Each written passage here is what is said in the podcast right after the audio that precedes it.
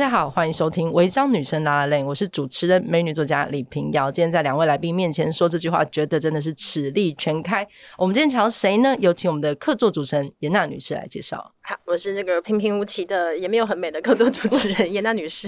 今天呢，我想要在这边宣告一件大事。十月二十八，十月二十八有个重大事情即将要发生，是什么事情呢？就是台湾 一部众所期待的改编女性政治犯的一部电影，叫《流麻沟十五号》，即将在那天上映啦！啦啦啦！所以我们今天特别请到两位重要角色的诠释者演员，呃，许丽文跟连玉涵两位女士，欢迎你们到来。Hello，大家好，我是连玉涵。Hi，大家好，我是许丽文。今天非常荣幸请到两位，就是因为我跟颜娜有幸先看了试片。在看完之后，真的是走出戏院，一时之间一句话都说不出来。因为我觉得《流马沟十五号》他演出一段真的是还没有被说过的历史，然后那是关于一群女生她们在绿岛的故事。那这个名字《流马沟十五号》其实就是他们当时在呃绿岛的户籍的那个地址。然后两位在戏中都有非常令人。完全是不知道该如何形容的演出。我觉得这是一部目前有点难评论的片，因为我觉得这部电影是拍给未来的，是拍给这个时代的，所以可能要用一点点时间去消化。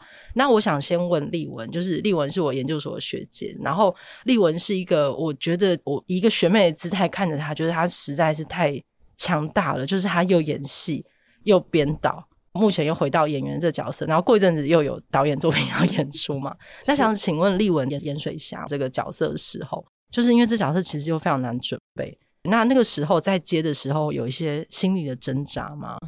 嗯，因为其实我们都多少听闻这个题材，其实蛮少演员敢碰触的，毕竟大家有很多现实的考量。嗯、但是我接下这个角色的时候，因为我之前隐约知道这段历史其实是。没有这么绝对的，它不是用现在的政治标签色彩可以去分野的。对，所以其实我算是给自己一个契机，去理解到底为什么红会是红，嗯，深蓝会是现在的深蓝，嗯，所以我是为了要撕掉标签，所以才去演了这个角色，嗯，然后做了这么多功课，我才知道。哦，原来真的不是只有呃，现在大家比较常论述的外省人压迫本省人这个观点。嗯，其实呃，有四成的白色恐怖的受难者都是外省人。嗯嗯，对。所以其实以演员的身份去探索这段历史，对于现在的我活得更亲民，或是不要这么容易被标签左右，我觉得是很有帮助的。然后他对于我的下一代也是，因为至少我就不会。再这样去论述我们国家的历史，就我可以给他更亲民的视角去看待他的未来。嗯，所以这个历史教育很重要。对，而且他也正在教育我。是，而且我觉得有一件事情非常困难，可能等一下两位都可以回答，就是关于口音的问题。我们在看最后映后字幕的时候，其实注意到了，就是作为语言顾问的老师们非常多。然后我觉得他戏中也呈现了某一个年代，五零年代的台湾那个所有人使用有点差异的语言在沟通的这件事情。对，那我们大家继续聊这件事。那也想问于涵，就是在这次准备角色的时候，就是你在接的时候没有挣扎吗？你说就是因为题材吗？对，我没有啊。我看到就是我们演出的参与者有徐丽文学姐，还有于佩珍，我就觉得我好想要跟他们合作，因为平常没有机会。看到在北艺大的学姐学妹可以刚好一起，然后在学校的时候也没有机会一起演出，所以我都觉得哇，既然导演都选北艺大的，然后我们是从同一个地方出来的，就会觉得那我们这样一起表演可能会蛮有默契的吧。就是即使每一个人准备的方式不一样，可是你会相信那个凝聚力会很相似。嗯。然后我就非常期待跟他们合作。我看到演员名单有他们两个，我就立刻非常安心的想说，这两个人都是我觉得很厉害的演员，我就是要跟他们合作。那至于题材方面，我觉得，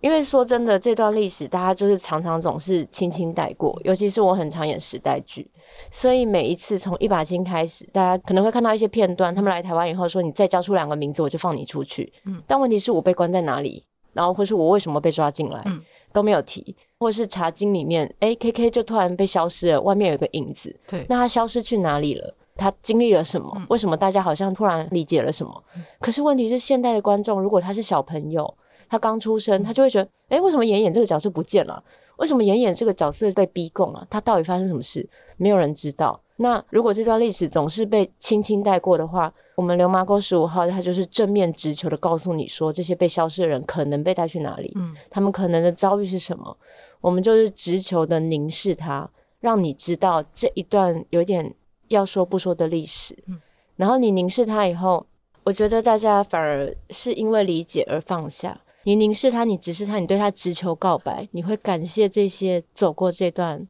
曾经没有被说的历史、被消失的历史。就邀请大家一起来认识一下六马沟十五号。是，其实我进戏院之前，我其实蛮害怕的，因为应该怎么说，就是比较早期的，像侯孝贤去处理白色恐怖这段时间，嗯、因为当时的这个环境，让那时代电影其实比较常采用一种比较隐晦的电影语言去表述被抓走、被消失的这一些人。那我想，就是台湾的转型正义走到今天这一刻，很多影视作品跟叙事都用相对比较。清楚的方式，想要有某一种教育的功能，想要让观众们能够更理解所谓的 untold her story 嘛。那因为我知道说这个电影是二零一二年，它原本有一个口述历史的原著作为基础，所以我本来很担心说啊，如果要讲得很清楚，又负担某一种教育功能的话，会不会角色其实就很容易去为了某一些理念服务？嗯但我看完之后，天哪，我觉得 好棒哦！因为我觉得，我就揣想，如果我是演员的话，其实我觉得角色工作好像不是很好做，因为每一个人物都有他的很丰满的复杂度。因为过去可能比较常看政治灾难的电影或者历史灾难的电影，呃，会选一个单线的叙事，他可能是讲一个受难者的故事，或者是讲一个像计程车司机，他是个旁观者的故事。那比较少去处理所谓加害者的故事嘛，因为。能够得到的资料不多，那这个题材可能也不是很讨好。那我觉得《流氓高手》还有》电影它牵起了很多线，它是多线叙事的，所以里面看到了加害者他也在说他自己的故事，然后受害者有不同的复杂的多元性，包括其实《流麻沟十五号》这个地址。我记得在曹清荣老师的那本书里面，一开始他就说，这个地址、这个户籍地，在这些政治犯送到这边来之后呢，他是有山东省各省级加上台湾省共同去享有这个地址。对，所以其实像我觉得许立文 诠释的这个严护理师这个角色呢，因为他好像是比较少被提出来，他是真的有在做一些反抗运动。可是我们可能过去讨论白色恐怖比较多，关注在啊，只是不小心读了书，所以我被抓走了。我不知道我做了什么事，我们也要抵抗什么。可是严老师是真的在抵抗什么？所以你在理解或者靠近这个角色的时候，是怎么去想他这个人的行动理念，还有他的抵抗性？因为他其实也不是真的很作为一个政治运动全权中心人物嘛，他其实是非常边缘的。嗯，其实我相信我们这三个主要演员在接这个角色的时候。都会意识到你刚才说的是，这是不是一个文宣式的电影？那身为演员，这都是很不乐见的。我们不会很希望那个角色很样板化，或是服务于某种就是教育，就是我们还是希望他有保有戏剧性跟人性。然后这也是我饰演盐水侠的时候着力最多的部分。我企图就是用很多生活的细节，或是人的脆弱面。去抵抗英雄化这个标签，因为我觉得如果只描述他荣光的时刻，有一些真相就会消失不见。所以呢，我在做角色功课的时候，做了很多这些女性的政治犯，他们在牢里实际上会有什么样的体感？例如说，他们几点起床？他们来月经的时候要怎么办？他们要怎么在监狱里生孩子？怎么彼此洗澡？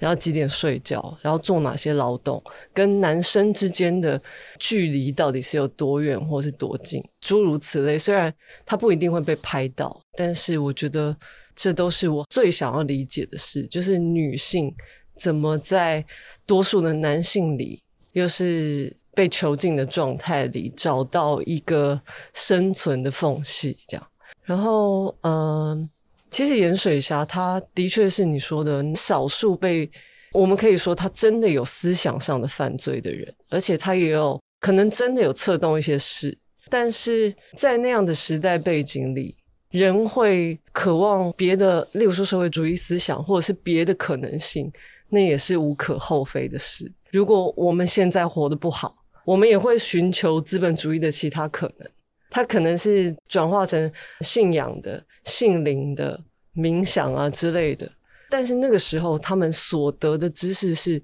也许除了资本主义或是自由世界的三民主义之外，最大宗的可能他们能得到的就是来自日本或是来自中国的社会主义思想。所以我觉得无可厚非，只是当时的政权不能容许这样的事发生。就像现在的追求呃某种藏传佛教，它也在某些集权国家不被容许发生。就是那样。我觉得刚刚提到一个点很有趣，因为之前读那个口述史时候有看到其中一个，其中一个受难者说，就是他被关进去的时候，他们女性囚犯在想的是啊，完蛋了，我们穿这个衣服，突然间被抓来啊，要是月经来的话怎么办？我觉得以前讨论受难者或是政治犯的时候，很少去特别从女性的身体去理解他们被关在一起的时候，其实女性的作息啊，还有身体的状况都会跟男性非常非常不一样嘛。所以我觉得你刚刚提到那个月经来怎么办啊，女性几点起床啊等等，我觉得就是也是我在看这部片的时候，觉得好像有得到一个新的看待历史的一种眼光，我觉得很棒，很喜欢。谢谢。然后也想要问一下于涵，因为你演的这个角色是代表了某一些应该是外省的，在白色恐怖里面的政治受难者。对，那同时你的设定是蔡瑞月老师的学生吗？嗯嗯。对，因为蔡瑞月老师他本来也是。在二二八之后，他也被关到火烧岛过嘛？嗯、对，所以你是怎么去理解你在里面，就是跳舞对你来说，对你这个角色来说，它是有什么样的意义呢？嗯，因为我刚好是他们剧组去找到蔡瑞月老师的大弟子来教我跳舞，所以我在学舞的时候，他有稍微跟我讲了一下蔡瑞月老师的事情。他说，其实像蔡瑞月老师那个时候是非常创作能量很满的时候，就是舞者，你知道。年轻的时候，身体的能量比较有办法控制嘛，所以他那时候在创作能量那么丰满的时候，被抓到流麻沟这种地方，他还是不想停止创作。所以虽然那里的环境很辛苦，但是他说，如果你去问蔡老师，蔡老师会告诉你，他看到沿路上有很多漂亮的贝壳，我看到很美丽的海浪这类的，然后我把它编成我的舞作，所以。一个创作者，一个艺术家，他即使在遇到这样的状况，他也是没有停止他的舞蹈，他也收了一些学生。那那些学生里面不一定全部都是台湾人，不一定都跟他讲同样的语言，也有就是从外省来的，像陈平这样的。因为我们的每个人身上的角色都糅合了非常多人物的影子。那我这边的话，我比较柔和的是就是一些外省人，然后。跟蔡老师学舞的时候，蔡老师教他们，他也不会去转换他们的语言，因为大家会发现舞蹈跟肢体语言是超越你用嘴巴讲的。有时候你跳舞，你就算去法国或是去哪里，你就是跟着跳。所以对陈平来说，我刚好是蔡瑞老师的大弟子教的，我就仿佛透过他的大弟子，透过这些舞蹈动作，去认识了蔡瑞老师编舞的当下。就是，例如说，我们是有一个意象，就是自由绽放的玫瑰。蔡老师的台词或是什么，他就是会稍微告诉我，在旋转的时候，就那个旋转不是只是旋转，他会说你是自由的，你要继续绽放，在思想里是都是自由的，所以那个旋转就不会变成说，好像我只是在转圈圈。我在跳舞的时候，其实整支舞我们老师都有，大弟子都有教我。然后或是例如说，最后的手就是延伸出去。那我们是在燕子洞排练嘛，可是到最后是在司令台上演。但老师编舞的时候，他是说，就是你要想象一只鸟，一只燕子，它慢慢从你手中飞出去。这些意象都是透过蔡老师的弟子传递给我的。所以在跳舞对陈平来说。他也是短暂的脱离那个当下，他也觉得他是自由的。然后在某一种存活的方式来说，跳舞是他的一种生存方式。那他的舞蹈可能带给在流麻沟十五号看过这些艺术表演的人，也有一点点自由。我在这样的地方，我还能在这短短的表演中，仿佛超越了我现在身处在哪里。我回到了我生命中美好、柔软跟自由绽放的那些时刻，大概是这样。但是因为它毕竟不是歌舞剧，就基本上我们就是群像群像，我们每个人都做了非常多的功课。但是到最后，电影会留下来，就是每一个浓缩的极光片语，就是每个人在讲述这段回忆的一句话。所以我也是某一句话里面的蔡瑞瑞老师教出来的学生，然后他的舞蹈这样子。因为我记得好像之前以蔡坤林为对象的那个漫画，就那个来自清水的孩子，我记得里面有有一幕就是蔡坤林他那时候被关在火烧岛，然后他看了蔡玉瑞在好像在星空下跳舞吧，他突然间觉得被什么东西撞击到。嗯、对，我觉得就是在电影里面其实也有用这个方式去展现陈平这个角色，就舞蹈对他来说的一种复杂性，因为你刚刚说他是在那个被囚禁的地方，他能够超越。让自己自由，也是那时候我在看这部戏的时候，我感觉除了很多省级的语言之外，它能够提供一种让来自不同地方、不同认同的人有一个媒介，那个媒介是身体，能够去理解我们一样被关在这里，我们共享着什么？除了这个流麻沟十五号的地址之外，所以就那一个角色在做的事情，我也觉得很美。虽然说这个角色对你来说应该是有挑战的吧，因为他。有一点争议性，他为了生存做了一些不得不做的事情。嗯，《流麻哥十五号》里面有写啊，就是三言两语带过嘛，就是如果你是女生分队里面长得比较漂亮的，晚上可能就是会被叫出去消失，隔天早上又若无其事回来。那大家被消失去哪里了？其实《流麻沟十五号》这本口述历史并没有访问到这些。大家口中那些比较漂亮、半夜会消失的女生，嗯，但是就算你只是三言两语听旁人讲起，大家自己脑海中都有画面了。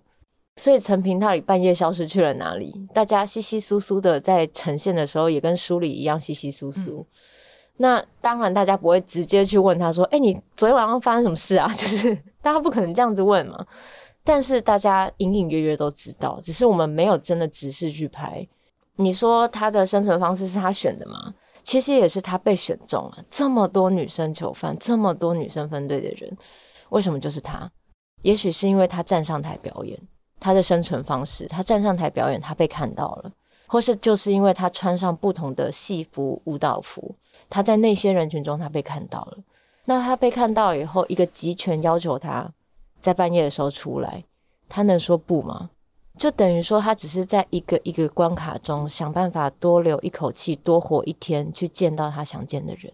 那你说他有选择吗？他也可以就是放弃他想见的人，他直接在第一关下来到流麻沟的时候直接跳海，决定不登陆。但是他没有，他就是想办法要在这里再遇到他想遇到的人。所以他的舞蹈是一种生存，虽然他带给某一些人力量，也有时候会带给自己一些力量。可是这都是在创伤中的一个方式而已，在这集体的创伤中，集体被抓到这里来的各种生存方式之一。那我只是这样的群像之一，就是因为外表的关系，所以被赋予了各种特殊的意义。嗯，我还记得我高中的时候，我那时候还是国立殡仪馆的课本，然后我们是刚好多元课纲在转换的过程那一届。然后我记得我们高中国文老师在课堂上有一天，他突然叫大家把窗帘拉起来，他要放影片给我们看。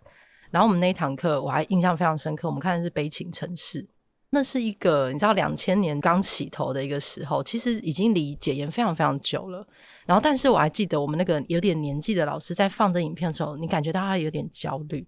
他有点隐隐的不安。然后他放完之后，我记得全场其实因为一关灯，然后那是一个步调非常缓慢的电影，主角。梁朝伟他是一个哑巴嘛，我觉得充满了各种象征跟隐喻。然后看完电影之后，你其实发现女高中生们是睡成一团的，因为大家不太理解，然后或者是老师很想听大家讲心得，可能心得就会有人说：“哎、欸，那个主角是谁？很帅，那是梁朝伟。”他说向大家。但我当时印象非常深刻的是陈松勇演的那个哥哥的角色，我觉得那里面呈现了某一种时代的台湾人的脸，然后那也是一个关于在一个高度被压迫的社会之中，用语言来把人分类。把它分善恶，把它分两边这样子。然后我觉得我在看《流麻沟十五号》的时候，我看完我突然想起了，就是高中的那个下午，就是在那个时候，那个失去语言的哑巴，好像在这个故事里面借由许多角色，把那个所有还没能讲的话一个一个说了回来。虽然很多话是没有说出口的。诶，那成品有一个山东腔，那中间到底要怎么学那个时代的山东腔？你是才学了四天就上了吗？我觉得我们演员其实就是肾上腺素吧，因为有时候因为疫情，或是因为那个冬天绿岛比较少人，东北季风，嗯、所以我们就得要在那个时间点拍。那你这样算一算，你上课的时间就是大概四堂课。嗯，那我就是想方设法去问到山东人，嗯、然后而且我想要问女生的声音，嗯，因为本来他们剧组找的是一个男生的老师，然后他就负责教大家各种口音，因为他从小在各种外省口音下长大。但是因为我觉得，如果我是听同一个人的声音，就很像听翻译机。我还是想要找到我的角色的声音，所以我就去找啊，终于找到一个山东人，他们是从山东到韩国念书，再从韩国来到台湾的。那我的角色也是要来台湾念书的。基本上我找到一个共同点就够了，然后是女性，她刚好是教书的老师，所以她就是这样子教我山东话。然后我就觉得，反正基本上陈平也是，你看他特别漂洋过海，为了来念书，他也就是一个知识分子，所以我相信他的声音跟我找到的那个山东老师声音是差不多的，因为他们也是离乡背景一直来念书，从山东到韩国念书，然后到韩国念到高中的时候，全员在呃台湾来念大学，就他们那一批整班同学一起来的。然后老师教完我以后，就带我去跟他整班同学一起爬山，他们从小就认识彼此，小学一年级开始。一路一起念书的那一群人，就跟我的群像，我觉得还是可以连接的。就一群来台湾念书的外省人，所以我就是跟他们每一个人找那个山东口音，再去听每一个阿姨伯伯们，然后抓到我觉得我可以发得出来的山东的音，然后我自己录起来。因为我那时候还一边在跑宣传，所以我就是真的练习时间很少。我那时候在跑茶经宣传的时候，旁边有一个置物柜，就是里面都是放大家的包包、衣服。我就说，在空档的时候，我可以自己躲在这里吗？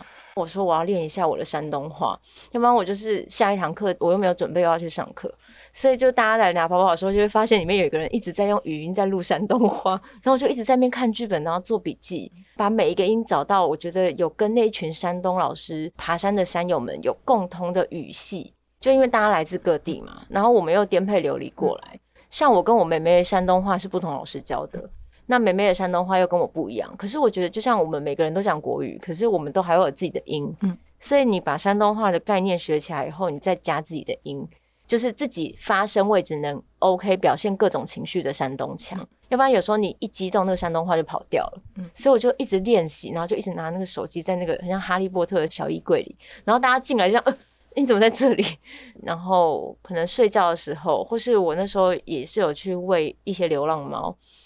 因为我觉得我日常生活中并不会有人跟我讲山东话，我就跟猫讲山东话，因为我想说，反正平常我跟他讲，你刚你跟猫说什么？我就问他说，你要不要来吃饭啦？然后什么什么的，我就开始就对他无无限的。你用山东话说？对啊，我就叫他来吃饭。我想说，我就是融入我可以使用山东话的时间，除了练台词，所以我们只要找到哪一区的猫听懂山东话，我们就会知道你在哪里练习过。就是我就跟那个猫，因为你就要对一个对象讲，嗯，然后我就觉得你。跟人讲那个如果没有演这出戏的人，他听不懂我来讲什么，所以我就跟猫讲一些日常的对话。如果他没有过来，他可能是浙江人，浙江猫就听不懂。浙江猫的等级会不会比较高？就有食物就会来嘛。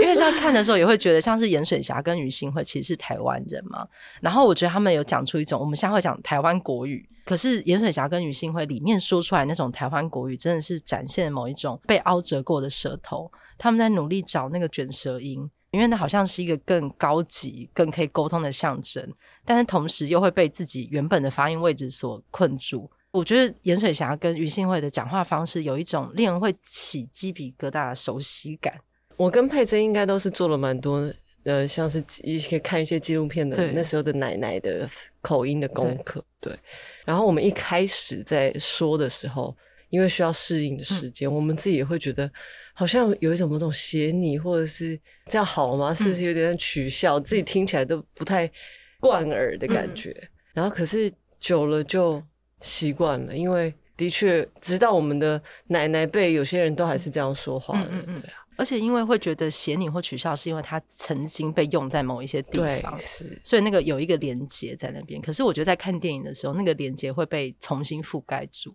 你看他们这么努力的去学一个新的语言，对，对，然后自己本身的母语又要被折损或打压，那是一个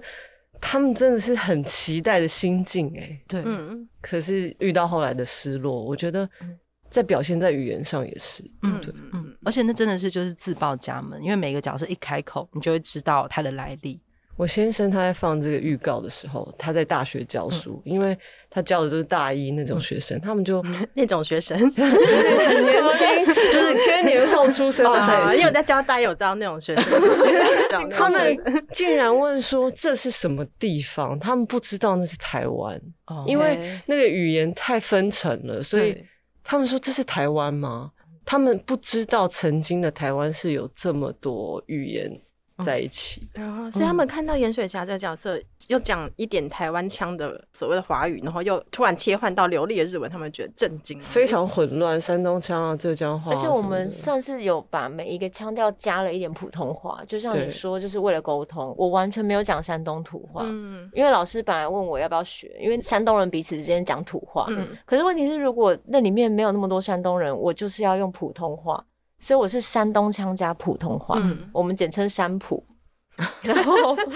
里面其他什么浙江话，大家也要加一点普通话，要不然你浙江话、广东话也是，对广东话、广普、浙普，就是我们都是加了什么什么普。嗯，所以大家都是把自己的母语淡化，在讲普通话，所以那个音啊，或是每个人发音的方式，加上情绪以后，你又要让它很写实，仿佛你真的语言被盖住了。我们是为了沟通，所以才多加了那些音。嗯嗯，而且里面还要学英文，很艰困。对 对，而且我也会听得懂英文，因为我也是这个高级知识分子。对，我也是高级知识分子，只是我看起来好像是个 戏子。对啊，我记得多年前看过一个资料，就是有一年的绿岛小学生的考初中升学率非常高，因为那一年关的非常多就是学历非常好的政治犯，所以他们在教他们。好，那时候老师都是。一些知名的文人，对，什么医生啊、嗯、老师都在绿岛有很大的贡献。对，所以他们一时之间就是升学率历年新高，真的。那例如说，像是两位刚刚我们提到演的角色，就是徐立文演的是盐水侠，然后跟于涵演的陈平，就是这两位其实都是在一个非常极度的困境中寻找信念，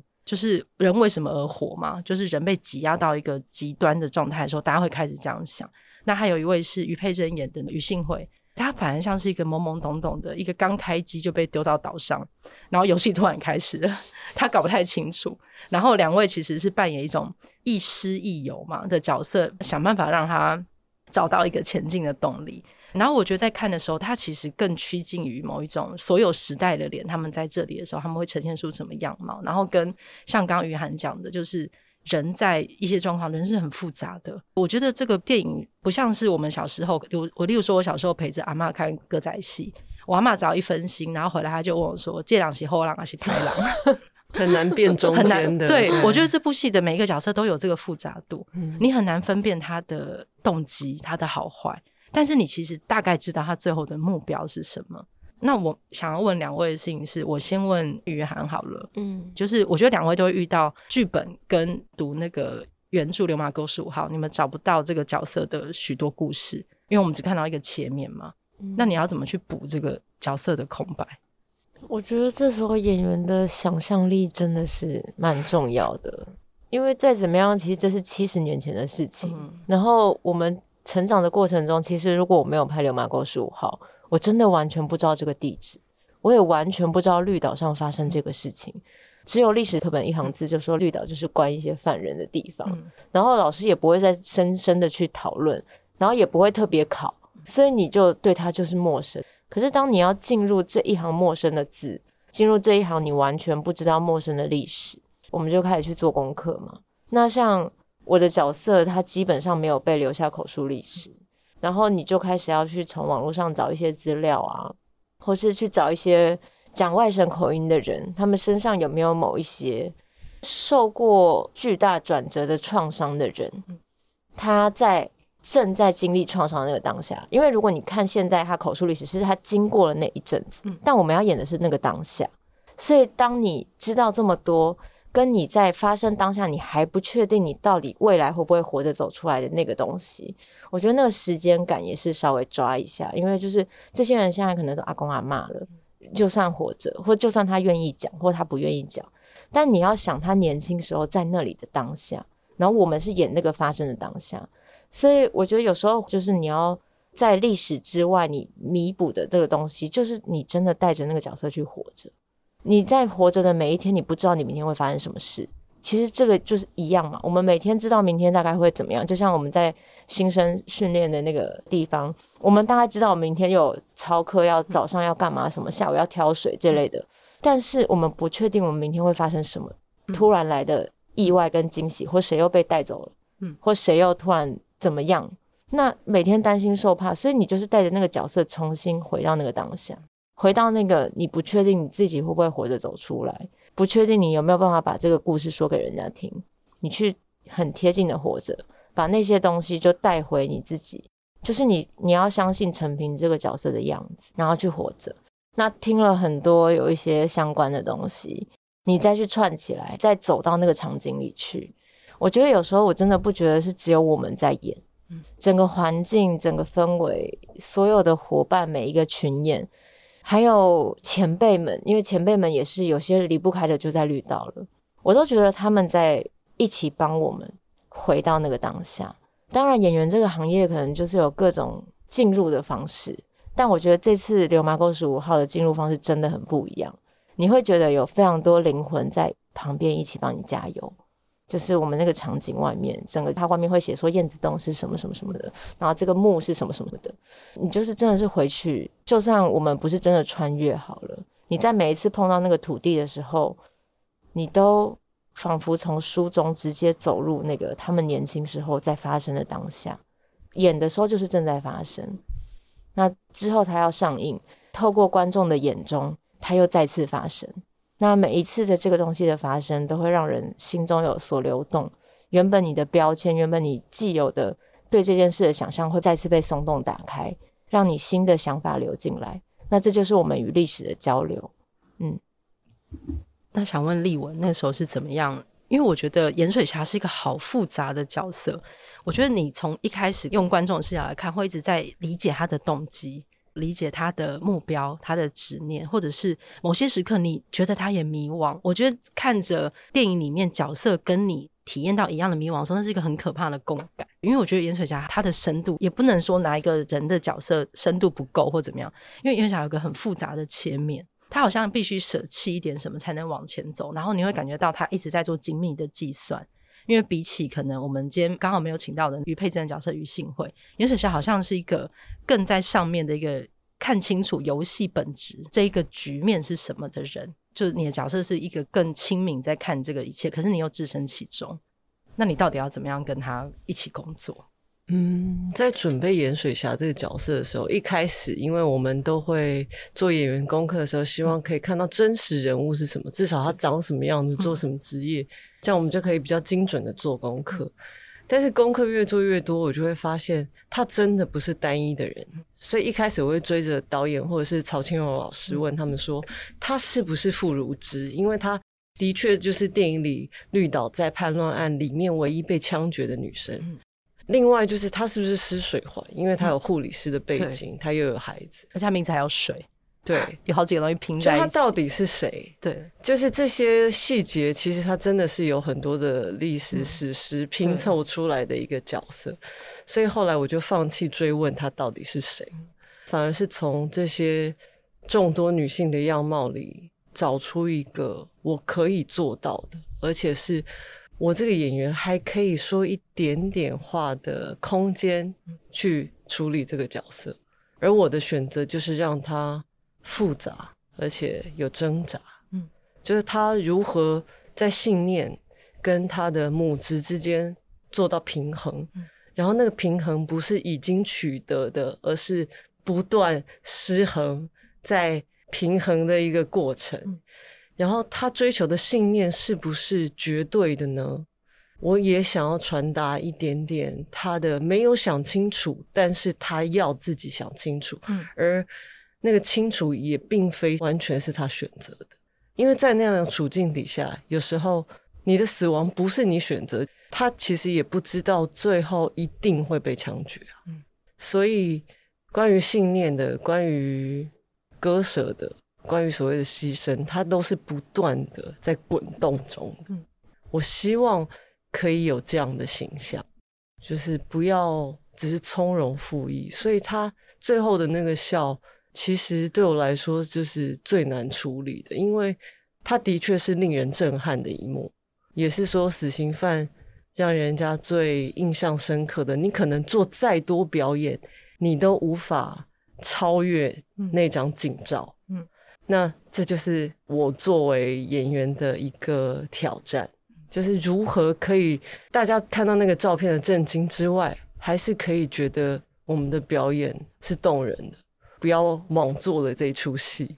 我觉得那个盐水侠角色很打动我的原因，也是因为我觉得那个里面的不清楚跟正在进行，是让这个角色好像真的跳脱以往。我们会期待说啊，如果看一个具有反抗性的角色，我希望他很清楚带我去到某个地方，就是他一定要坚决的反抗，为了某一个清楚的理念。嗯、但因为在看的过程也感觉到很忧心，想说啊，会不会下一秒他就要因为他的小孩，因为母职这个事情，他就要放弃一些什么？可是转过头来想。又不是很清楚他不能放弃的那个理念到底是什么，就好像因为他也算是运动的很边边角角的人物，他也正在理解他读的这一些左派的东西嘛。他并不是说已经是什么马克思主义的理论老师，所以在这个过程之中，我觉得那个角色就会产生一种动态的发展，我很难预期他下一秒会做出什么样的抉择。对，我想这个中间的拉扯，我觉得是在观影的时候，我会一直被这个角色正在想这个事情不断的被打动。我有感觉到最后一幕你想要诠释的那个笑里面，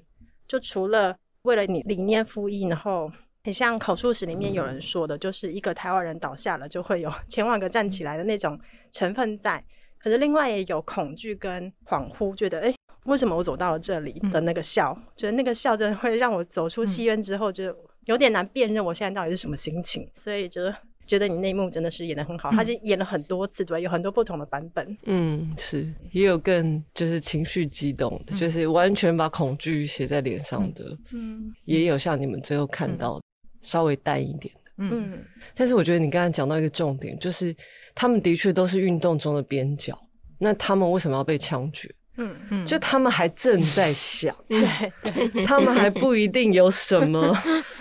什么举措，他们就被杀了。嗯嗯，可他就是一个思想有罪的年代，就像你们最近那个去宣传，你们会拿个牌来写“思想无罪”。对，我觉得现在人可能看这一段会觉得这几个字有什么吗？可是因为看完电影之后，看到那几个字，就是这部电影就在告诉你说，想也有罪。对，你只是想想，而且说真的，这里面关押的人真的都没做什么，他们都不重要，而且他们搞不好只是开始想，而且他们甚至不知道自己已经开始想。对，有些人是文盲，对啊，而且书可能念的也不是很好，对，然后在手抄的本翻译看起来也翻的卡卡的。对，之前卧草有做一个是卧草嘛，做一个游戏，就是他让你设定一个很简单的线上游戏，然后你如果今天入学了，你要做什么事情？我玩的游戏大概都是十秒之内就会死掉，因为我一入学想说，呃，我那我加入一下读书会好了，然后他就说他就给你看白色恐怖，谁做这件事情就死掉。然后我说啊，那我加入社团好，啊，你去社团，然后你遇到什么，你读了书你也死掉，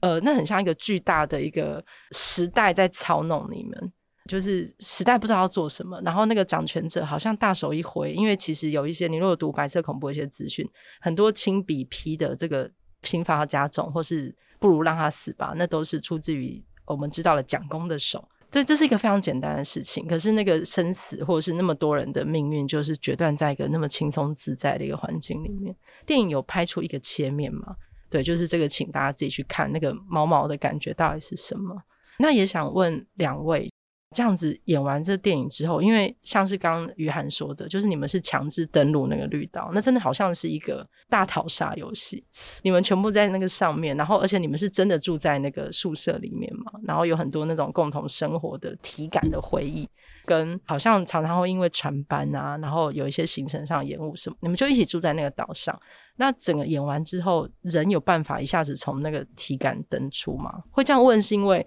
我觉得光连看完电影都会有一点点什么东西砸在那个时间感里面了。那作为一个你们把肉体献出去，让故事进来的人，有办法很快速的从这个角色切开吗？我觉得我这次的演出经验对我来说真的蛮特别的。以前我真的会很希望，呃，杀青了就登出。可是盐水侠他真的让我觉得，我不想要他，我想要跟他共存，嗯，就是此生，因为他的确开启了我某一种清明的视野。虽然我没有办法在食物上跟他一样勇敢，但是我觉得心里的某种追求信念，虽然我还不清楚那个信念是什么的那种某种精神力量很深刻，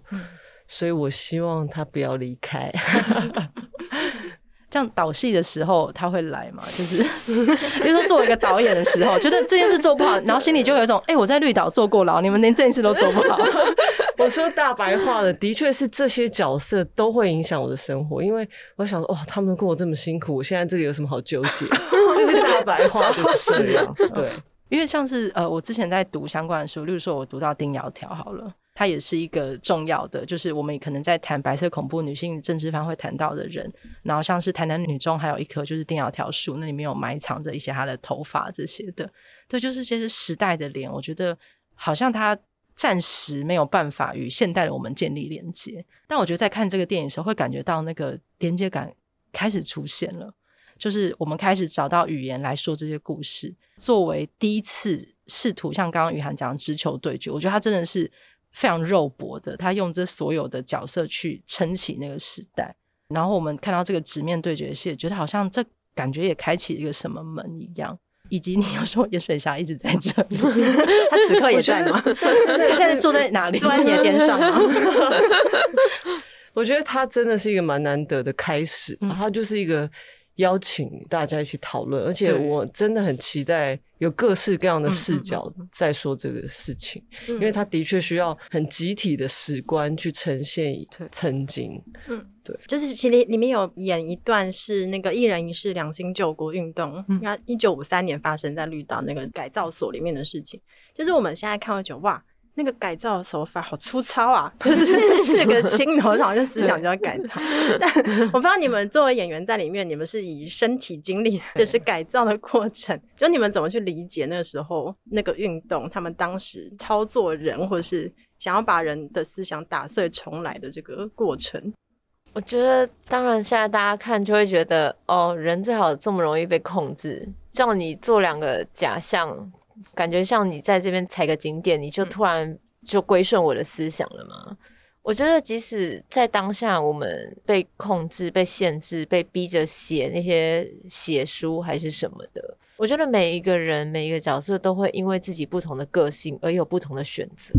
千千百百种，真的不是他一个口令或一个威吓，大家就听话的。你就会知道，其实每一个人都没有那么容易听话，只是在那个年代你不听话。就等于有反叛思想，嗯，你不顺从，你就是会被虐待，不管是精神上或是肉体上的。嗯、那当这些前辈们经历了那些以后，来到我们现在，我们其实你说我们跟他们没有共鸣吗？我们现在也是有各种想法，不管人家规定你去做什么，你从三岁小孩，人家叫你吃饭，你就可能要吃不吃的，就是不管你的人发展到什么样的阶段。我们都不可能完全听命于某一个人、某一个事、某一个思想，我们都一定会有自己的想法。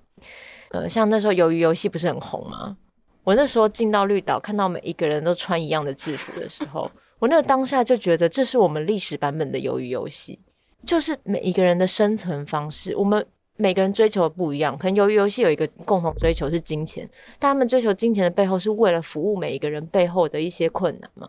那我们追求的是什么？我们不知道，但我们就是被带到岛上来。有人知道，有人不知道，有人是有意识的来的。所以，我们进入到这个游戏，其实我们只是进入到了这个历史。那人生，我们在当演员的，我们就是进入一场 play。我们开始了，我们登录这个角色，我们每个人用不同的形式登录我们的角色，穿上同一件衣服，在做同样的事。可是，我们每个人想的都不一样。所以，不管前面的人再怎么样命令我们。你要把全部的人统一，就算叫他们穿上全部一样衣服的颜色，然后不给他们名字，只给他们编号，这就是鱿鱼游戏啊！把他们全部都抹去，他们还是有自己的样子。你们走出戏院，还是会记得几个女球的脸，几个男球的脸。所以这个事情是从以前到现在都做不到的。每个人在思想中，就算你被限制，你还是会自己一直胡思乱想，这是没有办法控制的。所以我觉得在这么困难的环境之下。有人妥协了，那也许只是表面上的妥协，他只是为了交换他要的东西。有人不妥协，只是因为他还没有想好，他只是觉得怪怪的，他直觉上觉得他不要往那里去。那有人坚决，就是我知道我自己为什么拒绝，所以会有各式各样的想法，那这就是人。所以在这个群像里面，没有谁是真的知道会发生什么事的。嗯、我们都在这个时代历史的洪流中被冲刷，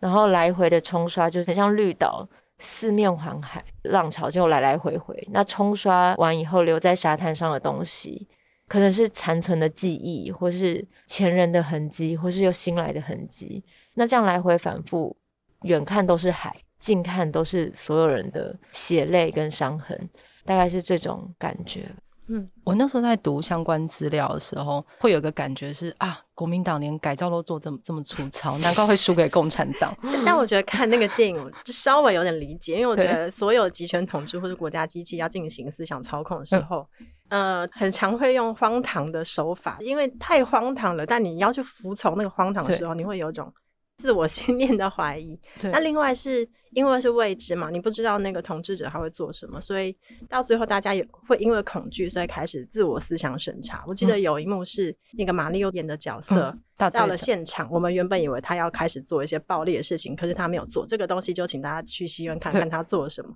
我想要是我是那个囚犯的话，我应该会想说怎怎么了，发生什么事？这就是 PUA，对，就是被 PUA。对，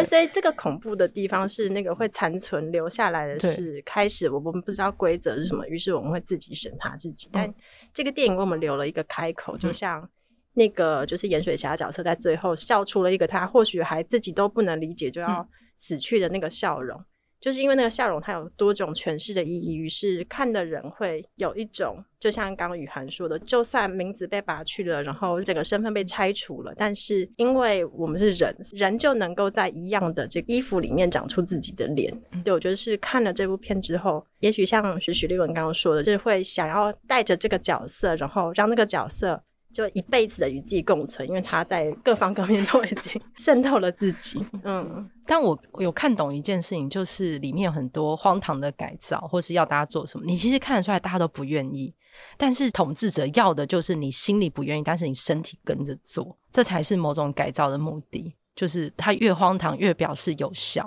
因为他不管提出任何要求，大家都会做，就很像指鹿为马。他其实只是想要证明自己的统治有效。在里面很多那个群戏，就是我们看见那个同才压力从哪里来，然后跟大家因为自己的原因选择顺从某件事情，然后在里面那些还在坚持反抗的人，他就会显得有点突出。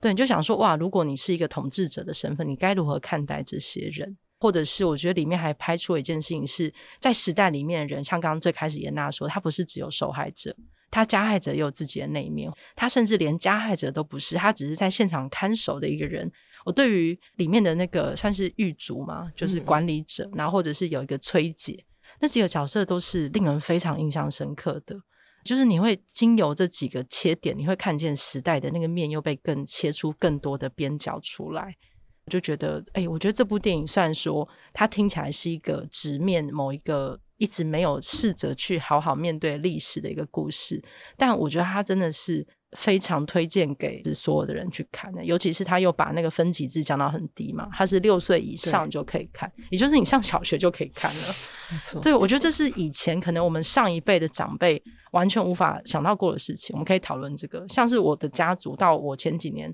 我外公都还是说我们不要讨论政治。没错，直到我现在也是啊，你现在也是啊，对啊。就直到现在宣传或者当时接演，家人都还是会有一种担心的情绪。嗯，让我想说，天哪，我们不是已经二零二二年了吗？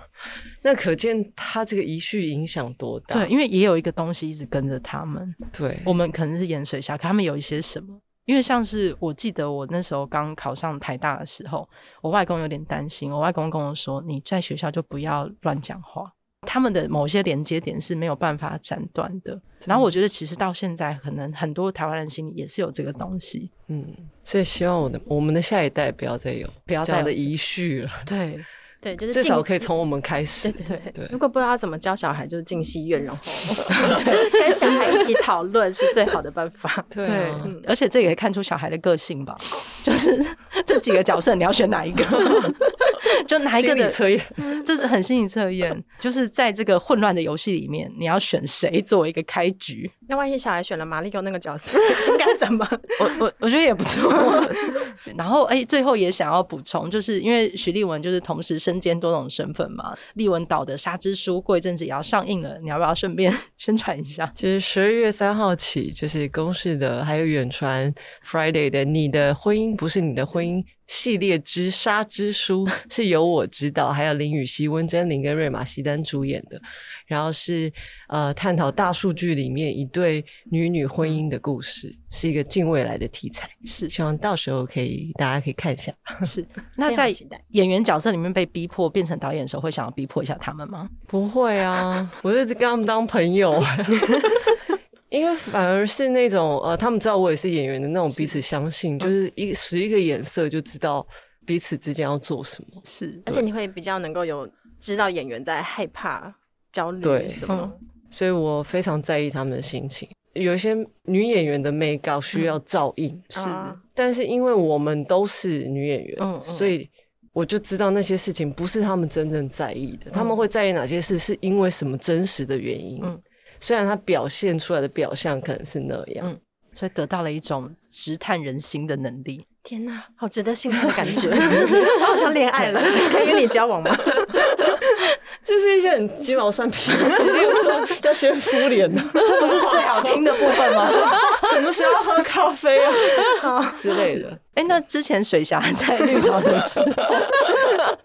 是否就不能有敷脸这种选项？如果你演很苦的角色的时候，我记得有一次别敷脸，然后就。导演就说：“你是不是前一天晚上敷脸？”我说：“你相片不太好，就是在拍军法处就被关着的时候。”他说：“你待会就要醒醒了，你昨天竟然给我敷脸。”然后他就马上请那个书画组拿那个喷质感的来喷我的脸，就是表面那不是喷墙的吗？可 能是脸部专用的，就是喷粗糙的质感这样。然后想啊，浪费了一片面膜，太美也是我的错。可是你最后那一场还是蛮美的。是吗？对，我想说有喷有喷，对啊，所以这样子是肉体要一起受苦。可是陈平刚好相反，对不对？陈平是可以尽情的敷脸吗？不是我，哎，我要在那么困难的环境维持我的肤色白皙耶。对啊，你知道我那时候怎么样吗？你知道火烧岛太阳真的就是之所以叫火烧岛的原因，就是它真的很烫，它那个呃，你晒久了那个皮肤会发热，整个就是。还有晕眩什么的，所以它很容易晒伤。然后你大概登陆两三天，你肤色就变了。嗯，然后一下冷一下热。我跟你讲，我那时候维持我白色的肤色，又为了不要伤害地球，我还去找那种什么海洋友善的防晒，就是想说到时候如果我们去水里面，不要伤害到鱼啊，还有那些生物。嗯，但是你又不能让肤色变黑，因为这样就不联系。嗯司令台很高嘛，下面有一片阴影。我一喊卡，我就会从前面就冲进那个阴影里，整个匍匐，让自己整个倒在阴影里面。那种感觉确实在那边当兵的一种感觉。对，就是我就让自己不要晒到太阳，才能维持肤色。嗯，然后你还要维持，就是你知道干干净净，就是因为陈平就是因为白白净净才会被看上嘛。所以我也就是很努力的在所有的然后各种灰尘中，我还是要让自己看起来出淤泥而不染。真的，每个人辛苦都不一样。对，就你要维持那个片面膜、啊什么的，你要维持那个防晒的基本，然后还要维持，就是因为基本上我们不太能上妆，对，所以你要维持自己不能长什么痘痘啊什么的，因为不能遮也没有上妆，就是只有擦防晒跟护唇膏。有一场好像化妆组不小心帮我上了一点眼影，导演就这样，哎、欸，他妆太浓了，就是基本上就是以往我们角色里面会上的基本妆，在流麻沟十五号，我们就是只擦防晒跟护唇膏就上，盐水侠连护唇膏都没擦，还画斑跟黑眼圈，对，就是你知道嘴唇没有皲裂，好厉害哦，有有有有，有吗？就是要重现在。那个地方你不可能有妆嘛，对，所以就尽量的基本上只是让你不要晒伤，嗯，然后让你嘴唇至少看起来不要流血，就是 你知道，因为他是流血导演的时候我们直接拍，对，对，眼裂开这样，对，就是整个冷到然后或者热到裂开，就是基本上让我们看起来还是个人。但又不能太有妆感，嗯，嗯，所以你的肌肤的底况要维持好，嗯，要不然化妆组很难做事。而且大荧幕又那么大，对，对我们真的是，所以女演员就是在阴影跟阴影中间奔跑的人，对，他们都想要从一个阴影快速抵达下一个阴影。这个就是今天的标题，对啊，就是这个啊，对，在心里也是哦，从阴影奔跑到下一个阴影的，又不要被过度晒伤这样子，嗯，对。对，我觉得，我觉得《流麻沟十五号》它呈现的那个时候的人如何活，如何生活，怎么样想办法活下来。嗯，然后我觉得它展现出的是每一个角色在动态的过程中寻找的过程。那个动态是今天有人做了一个决定，自也会牵动自己的决定。所以每一个角色在里面，就是真的跟实际的社会一样，它非常有机的在滚动。是对，然后就是我觉得看得出来，每个演员都做足了苦功。然后我自己也非常喜欢燕水霞这个角色，谢谢。对，我陈平也是，但是陈平我可能做不到，就是你说跳舞的 battle 的部分，就是对，可能没有办法。我觉得要在那个时代选一个，我可能 没有办法选择，那。你就选了谁呢？是马里欧吗？我想一下，我觉得还是选选盐水侠。OK OK，比较符合现在平遥的人设。好，这样那我选一下马里欧好了。对，或者是官邸的人好了，我们来选一下一些可怕的角色。对，但我觉得对于时代里的女性，我觉得她做了很多呈现，因为我们其实历史就是 history 嘛，男性的历史。然后就像《流氓沟十五号》的英文名字一样，就是它是一个未说出的女性的故事。然后我觉得它聚集了非常多这样的一个故事，然后它充满了某种能量，也是到了这个时代，我们终于能够有看到一个这样的故事，然后非常推荐大家进戏院去看。十月二十八号，二十八号。那曹清荣老师的书是不是郑江基金会有重新改版出来嘛？所以大家也可以去对照的电影一起看。是的，是他最近还有漫画沉浸式展演，对，还有摄影集，对。现在有一个摄影展在那个集美温泉园区。对，好，然后再次谢谢徐若文跟连云涵来到我们节目。那违章女神的阿莲，我们下次见，拜拜，拜拜，拜拜，拜拜。